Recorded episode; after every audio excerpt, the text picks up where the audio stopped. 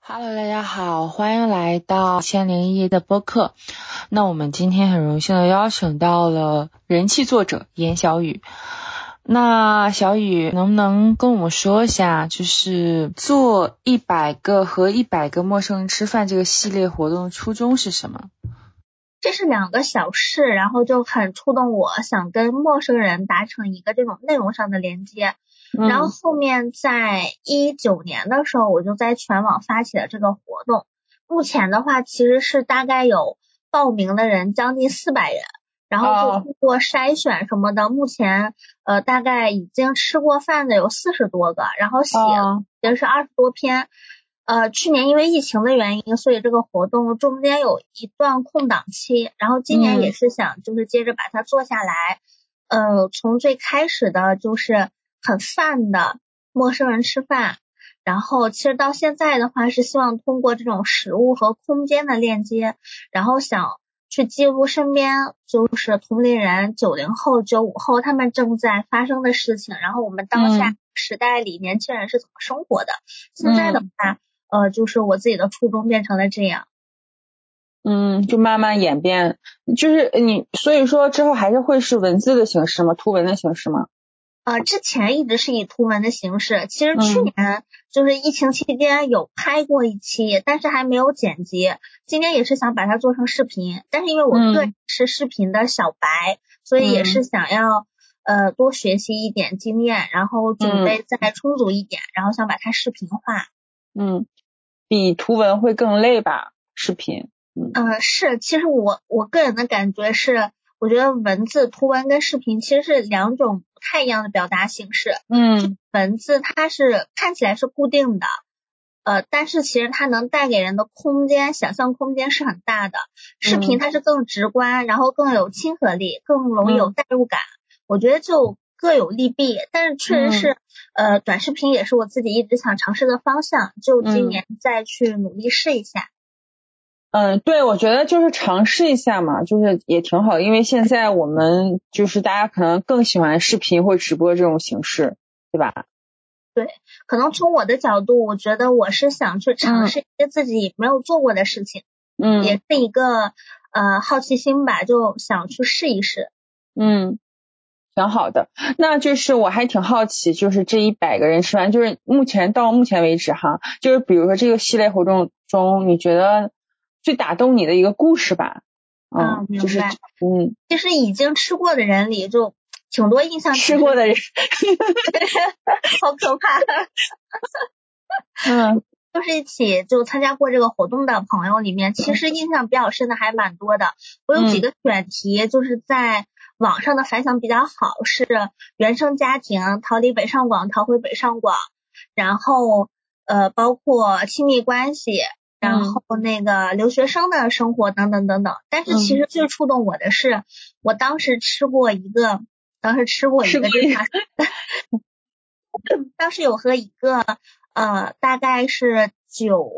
几年九六年的一个妹妹吃饭，嗯。她是在海底捞做客服，就是在嗯海底捞的公司呃采访他们员工内部的一个这样子的一个职位。嗯。这其实之前并没有听说过，因为就对海底捞的印象就是火锅店服务很好，嗯，然后他的职业其实是他们他要去飞到全国不同的门店，然后去采访他们当时那个海底捞的一些员工之类的，这是他的一个工作，就是海底捞的客服。但他有一个小故事很触动我，就是说他因为工作很忙，然后其实也没有什么固定的朋友，嗯，然后他每次出差去别的城市，总是基本上，比如说从北京的海底捞直接放到河南的海底捞，然后从河南的海底捞飞到长沙的海底捞。整个过程当中，其实他就感觉自己像一个工具一样，直到他就是在后面几次出差的时候，他发现自己原来去了很多地方，但是并没有真正参与到那个城市的生活当中去。嗯他就给自己找了一个事情，就是他每到一个城市去，他要一个人去看一场午夜的电影，就是这是他参与到这个城市里面的一种就是一种自我的方式，我觉得还蛮好的，就很戳我，就这个细节很戳我。挺好的，通过这种活动，你可以认识很多，我觉得不一定就是我们现实中可以接触到的人，对吧？就是对，嗯，呃呃，我觉得就是比如说我们不管是抖音啊，还是嗯什么媒介，我觉得就是比如说逃离北上广，或或者是回到北上广这种话题，还是就是经久不衰，嗯，很有讨论的话题。因为其实我的个人感觉是，不管七零后、八零后、九零后。或者说现在的九五后、零零后，就是其实我们每一代人他的那个环境、社会环境是在不断变化的，但是人在固定的成长阶段的状态是一样的。就比如说，可能七零后年轻的时候迷恋的是呃罗大佑，然后八零后可能迷恋古惑仔，九零后可能喜欢二次元。其实它本质上在那个时间段人的状态是一样的，所以我觉得就历史是一个轮回吧。对对对。我记得很清楚，在五年前吧，我记得新世相还做了一个活动，我不知道你是不是叫逃离北上广。对，大家就是就是就是有个免费机票逃离。我感觉那个好像每隔几年都会就是有这样的事儿，特别是我感觉去年去年还有就疫情疫情，然后也让大家去思考到底应不应该留在北上广。因为我今年是二十九岁，所以说特别是接近三十岁左右的。人也会思考这个问题，你去哪定居，对吧？嗯，每个人都要面临的问题。没错，疫情之后，就我自己身边北京的朋友，也就是有离开北京还蛮多的。嗯，我也是，我之前在北京。那你现在选择去上海？我在北京三年，我就觉得我去上海不是因为逃离吧，我是因为就是我想换个城市生活，我可能对北京有点厌倦了，因为我是一个。比较喜新厌旧的人，明白，嗯，就我觉得很正常，我不觉得对离开一个地方就是什么逃离啊、逃回啊，不是，我觉得人生本来就是流动的，是一个一个阶段，我觉得就可以去尝试，没有什么说可以去尝试的，嗯嗯城市生活其实也还蛮好的，我自己之前一直觉得说，如果我到三十岁没有呃特别明确想要固定的定居的城市，就很想去尝试。嗯，因为就是旅行写作。对对对对，我觉得就是说这个也是我们之前就讨论的话题，因为我们之前采访过一个数字游游民，然后也是他，他们也是就是一直在旅居。对，我觉得可以去尝试，就只要在你自己可控的范围之内去尝试一些新鲜事物，我觉得还蛮好的。和一百个陌生人吃饭啊，然后包括我自己就做很多很小的折腾的项目啊、事情啊，也是因为。就可能骨子里面还是一个嗯喜欢折腾的人，嗯，对，就是说，我觉得就是折腾的人就去折腾吧，就但可能就比如说父母啊老一辈就觉得就是特别是女孩子觉得太折腾了，就是他们还是比较传统的思想嘛，就觉得你居无定所，就就觉得我们居无定所，其实也很理解每一代人的。就是生活环境和成长的轨迹不一样，父母那一辈，因为他们呃见证过铁饭碗的红利，然后也知道他们眼里的安稳可能是更重要的。但是我觉得并不冲突，一个是可以好好沟通，另外一个是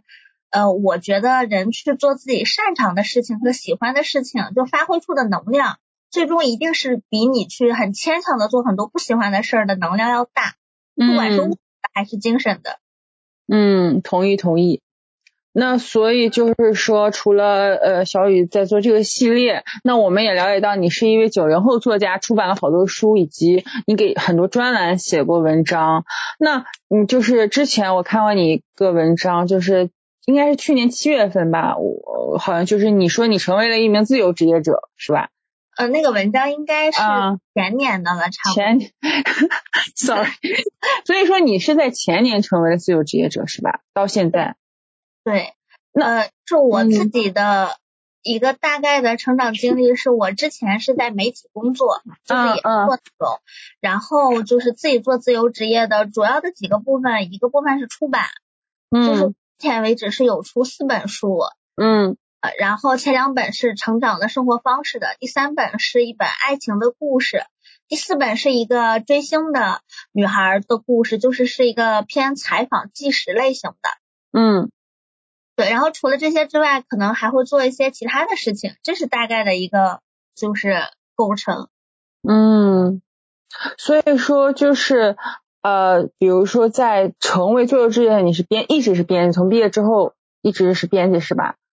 啊，不是编辑，就是我之前是在媒体上班，但是是大概的一个就是职业上的就是变化是从记者，然后编辑，然后到内容运营，然后到后面就是内容主管，就是还是在做内容的事情，但我不是说一直在纯写，就并不是说在纯写东西，并不是说完全跟文字打交道，就还是满篇互联网加媒体这样子的一个形态。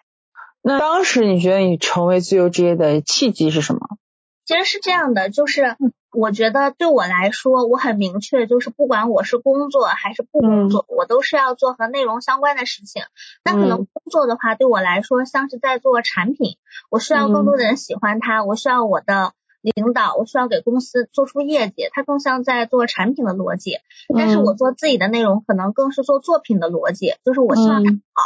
我希望它可以把我想表达的东西表达的尽善尽美一点。但是呃，我并不会很功利性，这是我觉得我的工作和呃不去工作一个比较大的一个分析点。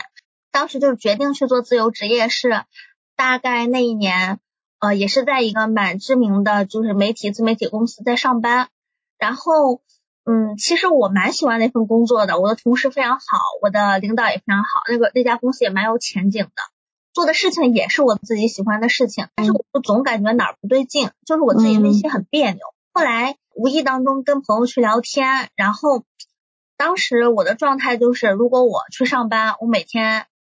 只要让我停下来，我就很痛苦，我就觉得啊，我的生活没有意义，我可能做这些是为他人做嫁衣。然后当时因为也是一边上班一边写书，然后我的出版社就是我出版社那边也在聊。就是说，其实你可以去不用给自己那么大压力，你可以就是去做一段你想做的事情，就是纯粹的，呃，不为说去赚钱，也不为说一定要完成某个 KPI。当然，我跟就是我妈妈有聊过，然后也有跟身边的朋友聊过，那个时候其实并不确定说自由职业一定适合自己，但是我是可以去尝试的，因为我觉得一个人呃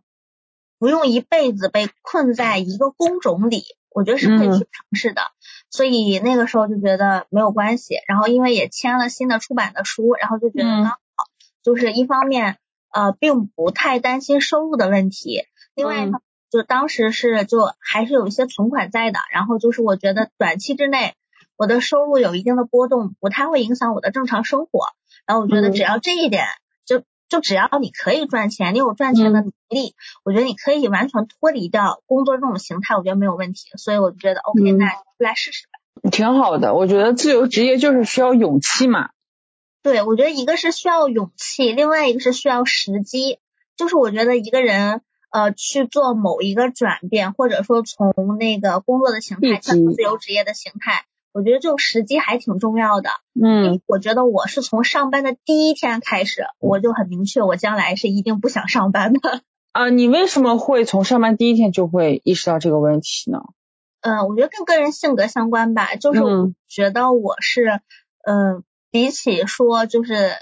呃被工作捆绑或被动的推着往前走的人，我是那种。呃，喜欢自己去掌握自己生活节奏的人，所以我觉得我可能从上班的第一天我就很明确知道，呃，迟早有一天我会不上班。但至于这个某一天是哪天，或者说是不是一个阶段一个阶段，并不好说。就像天下合久必分，分久必合一样，我觉得工作本质它其实也是一个循环吧。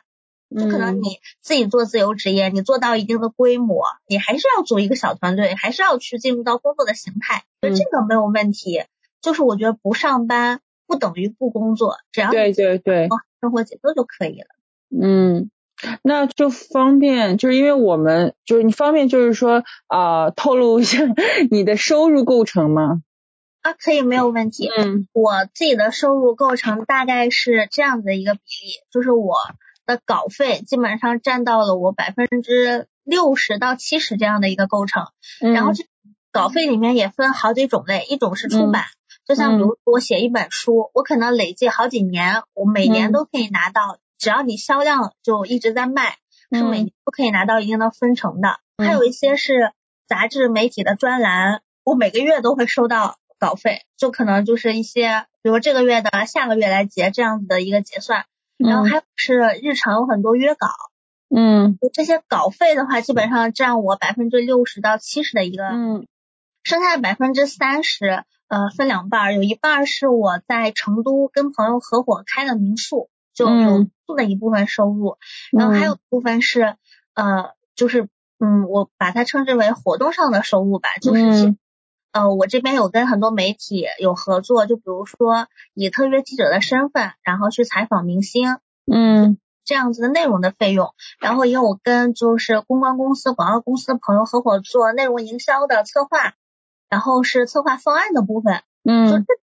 基本上就是占一个比较小的比例，但是它是按项目走，就可能比如说这个阶段有，然后我就去做，然后这个阶段可能没有，然后我就不去做，大概是这样的一个比例。整体的话，其实还是以。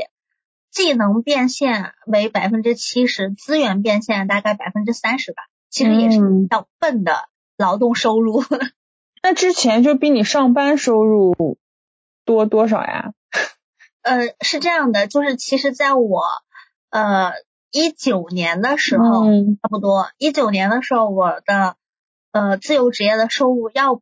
比我上班的收入就大概要多。零点五倍差不多，嗯嗯嗯。然后我上班那个时候赚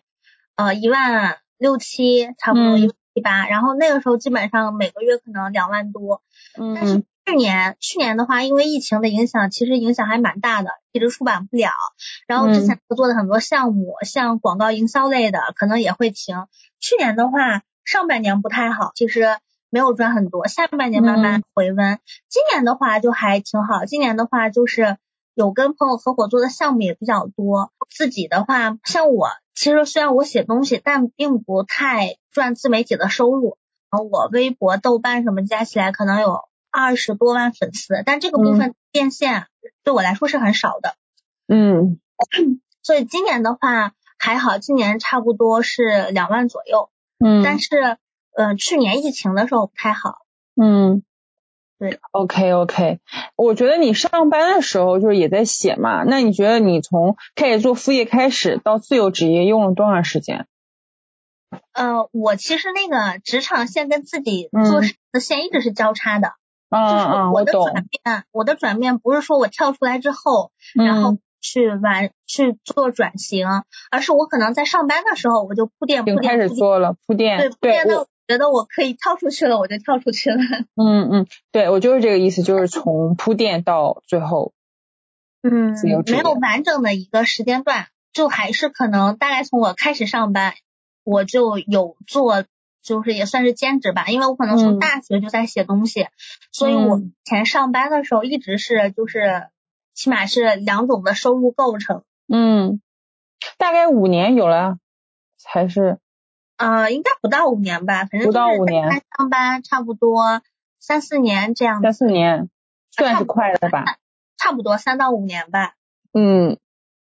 那你觉得呃，你现在的一天的 schedule 是什么样子？就是比如说你一天工作几个小时，你一天都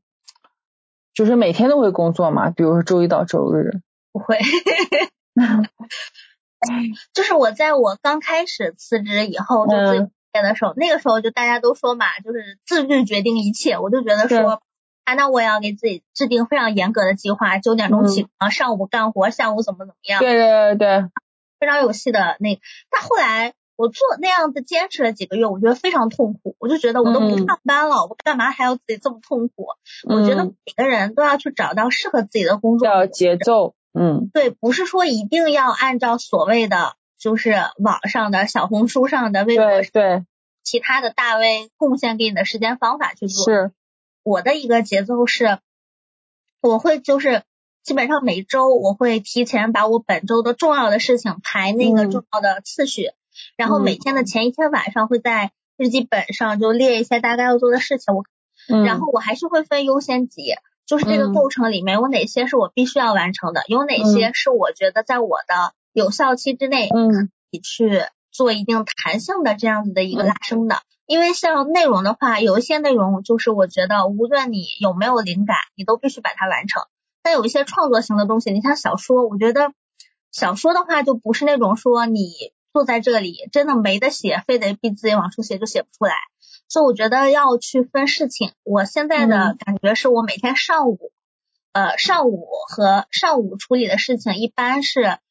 偏向于就是很理性的工作的，就比如说我写逻辑性的大纲，然后我写策划方案，我会放到上午嗯。然后下午的话，一般是一些就是沟通，然后加内容，呃，内容也不叫创作吧，内容生产类的东西。嗯就是包括一些就是资源的整合啊，一般都会放在这个时间段。我嗯真正就是写我自己就是认为偏感性的东西，一般都是在晚上。对，晚上开始情感博主，白天是什么？白天就是一个晚上是感性的。嗯，挺好的呀。觉得就是白天一个样，晚上一个样，我还觉得挺有意思的。白天的话就会更理性一点，对对对，会更感性、更私人一点。嗯嗯嗯我觉得自由职业它最大的敌人其实不是时间，也不是说周围的竞争环境，也不嗯是说就是互联网上的什么贩卖焦虑，我觉得这些都不是。我觉得自嗯。由职业它的一个非常大的困难，或者说它的一个敌人是你自己的孤独，就是你要尝试啊自我相处，你要去学会去协调自己的生活，以及嗯。说就是呃，因为其实比如说不管是工作也好，还是大家世俗意义上的结婚生子啊，嗯。这它其实都是给了你一个既定的轨迹，然后嗯让你在上面往前运转。这个时候人是不会去怀疑人生的，大多数时候。但当你自己待着的时候，人是很容易怀疑人生的。所以嗯我觉得其实自由职业它比较难的一个点是要去对抗内心的孤独，对抗内心这种虚无感。但我觉得只要你能突破这个东西，你就会嗯获得，嗯、在工作之外很难获得的那种很珍贵的幸福感。嗯。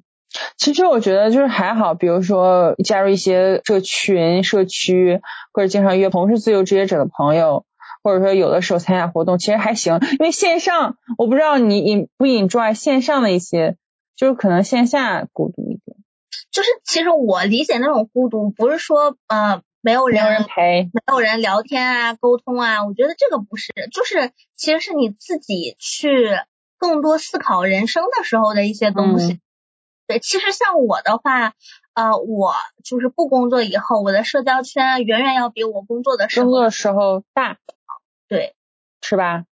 而且很奇怪，就是有很多曾经做同事的时候的一些人，在工作的时候并不熟，反倒是在我离职以后，离职时候更熟反而大家有了更多的共同语言。嗯，之前简直了，就是我不是，我觉得同事之间是利益，但是你不是同事，就是对吧？就无所谓了。我觉得是工作，就是尤其是现在很多呃大城市里面很快节奏的工作模式，就大家同事之间是最嗯熟悉的陌生人，嗯，因为除了就是大家在公司我也觉得，沟通，除了工作上的，其实大家对你这个人的了解是嗯微乎其微的。你喜欢做什么？你的兴趣爱好是什么？你有什么梦想？没有人关心的。对，真的是这样。那所以就比如说自自由职业之后，你对生活的理解有变化吗？我觉得它最大的改变是让我觉得我找回了我自己。就是我嗯，上班的时候我很拧巴，就是有很多事我觉得呃我想做我又不敢做，嗯，然后可能会顾及很多。但是嗯其实现在的话，我觉得我不管是工作、生活，还是感情，还是人际关系，我的评判标准就只有一点，就是这个事它能不能让我快乐，能不能让我快乐又赚钱。嗯，快乐又赚钱，这个就是每个人想实现的梦想吧。对，我觉得也是我自己想实现的梦想。但是我嗯不得不说，人必须要为所谓的快乐又赚钱的前提，要付出很多不快乐可能又不赚钱的时光。嗯，对对对，所以说这个时光就是之前对吧，要积累的，没有办法，每个人都有这么一个过程，是吧？所以说你必须很难的。从零到一，对对对，很难。嗯，其实我觉得我现在是想，我觉得就上班有上班的利弊，就自由职业有自由职业利弊，对吧？你就选一个你各有利弊，不管做什么事情，所以说就是选吧，闭眼选一个 你最喜欢的。我觉得就是要看两点，一点是你这个人的性格，第二点是你当下阶段最需要的是什么。嗯，对，和你当下的阶段和你的性格都都都是有关系的。对，我觉得像我，我可能就没有办法去做公务员。尝试过吗？嗯，没有尝试过，但是可能就是家里人会比较期望吧。对对对，所有的家人都是这样。我是一个很反套路的人，就是我比较抗拒模式化的东西。嗯。如果一旦这个东西它进入模式化之后，你整个人的创造性就会就是减分很多。是是是，你在一个规则下，你在一个规则下，你很难去释放出你自己的天性。对，我觉得就是一个人活成自己想活成的样子，还是挺重要的。对，但是也挺难的。你你需要刚开始先知道自己什么样，然后再去探索，然后最终最终可能会确立。你中间可能会遇到很多障碍，其实是心理，不管社会对你的还是你自己一个枷锁，自己对自己的。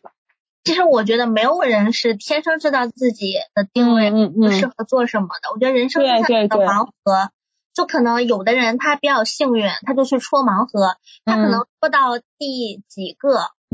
三个第四个，哎，他就突然找到了自己喜欢的事情。有的人你可能要戳很久很久，你戳一辈子，你都找不到自己的那个兴趣点，找不到自己的那个嗨点。还有的人可能戳这种盲盒，你戳到四十多岁，你突然幡然醒悟，自己二十岁的时候，原来那个东西是真的喜欢，是真的想去做的。但是因为你的生活轨迹已经没有办法回头，你可能就和自己想要去做的事情。就错过了，所以我觉得能在很年轻的时候知道自己喜欢什么、想要什么，对我觉得是非常非常幸运的。我觉得是在没有负担的时候，没有很重的负担的时候，就是就比如啊，没有就是上有老下有小，就都需要你去照顾的时候。所以就是要趁年轻啊，就 趁年轻多多去闯。嗯，对，我觉得我个人的话，时间过得真的特别快，我觉得。一晃就不年轻了。是啊，嗯嗯，我以前就会觉得很抗拒自己说要长大，很抗拒说哎年龄啊什么。我现在就相对坦然一点，因为我我也是，呃，就是年龄是不可逆的，就是一些不可逆的东西就不需要去纠结了。一个人不喜欢你就是不喜欢你，一个工作不适合你就是不适合你，不适合你。对，人要坦然接受，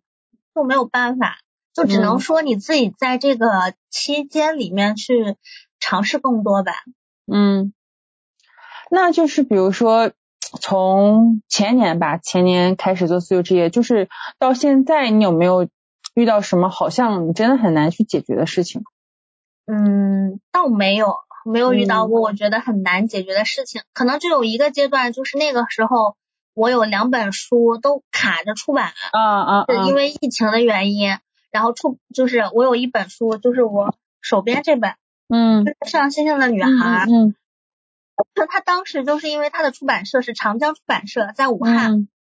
然后就他们 一直没有办法上班，我的书也是是是，然后我就很焦虑，我就觉得，哎呀，就是你因为出版它是一个非常漫长的过程，它不像是说做自媒体，就你起码你的反馈是及时的。也不是工作，就起码半个月、半年啊什么，就有一个一定的反馈。出版，你从你选题策划到写稿、交稿，然后到三教，然后到出版社，到拿书号，是一个非常非常漫长的过程，它非常熬人。然后那个时候就加上自己很多事情都不顺，我就有一点怀疑人生吧，就觉得你写这书干嘛呢？就是呃又没多少人买，你又出不了名，你又赚不了太多，为什么要写书呢？是算是你从就是一个梦想吧，就很多人其实有写书的这个梦想。我是从高中的时候就开始写东西，有。我觉得自己在写作上是没有天赋的，就是我觉得写作的人确实有两种，一种是天赋型的人，就这种人他什么都不需要干，你把他关进小黑屋里面就可能妙笔生花，奋笔疾书。但大多数人是第二种人，就是你得去靠读书，然后你得去靠观察，靠自己不断的体验跟阅历，然后去慢慢去积淀、去表达。所以我觉得可能我是第二种，第二种人就会活得笨一点，辛苦一点。对，就是我就是那个 比较笨的人。我觉得就是大部分没有说就是天赋秉异吧，就是正常大部分人还是需要努力吧。但是真的就是写作这个事情上，同样一句话写出来，真的就是有天赋的人写出来，你就觉得这个东西它真的非常不一样。嗯，就我觉得人在某些天赋上的起点确实不一样的。就是比如说，我觉得啊虽然现在网上有很多开这种写作课程的，嗯，就是呃出于热爱的话，我觉得很多人都可以去尝试。嗯，但是其实每个人的那个点是不一样的，所以很千篇一律的。模式化的东西，我觉得不太适用于每个人。嗯，对。那小雨，二零二一年就是有什么新的计划吗？就或或者你还会做一些什么其他事情？今年的话，其实比较想做的事情主要两个。第一个事情就是想把和一百个陌生人吃饭，然后把它视频化，做的更精细一点，做的就是更有力量一点。然后第二个事情是我在写一个长篇小说，就是偏这种呃都市情感女性成长类的。然后这个的话就呃倒不是说一定要在今年一定要完成到什么程度，就觉得自己一个小小的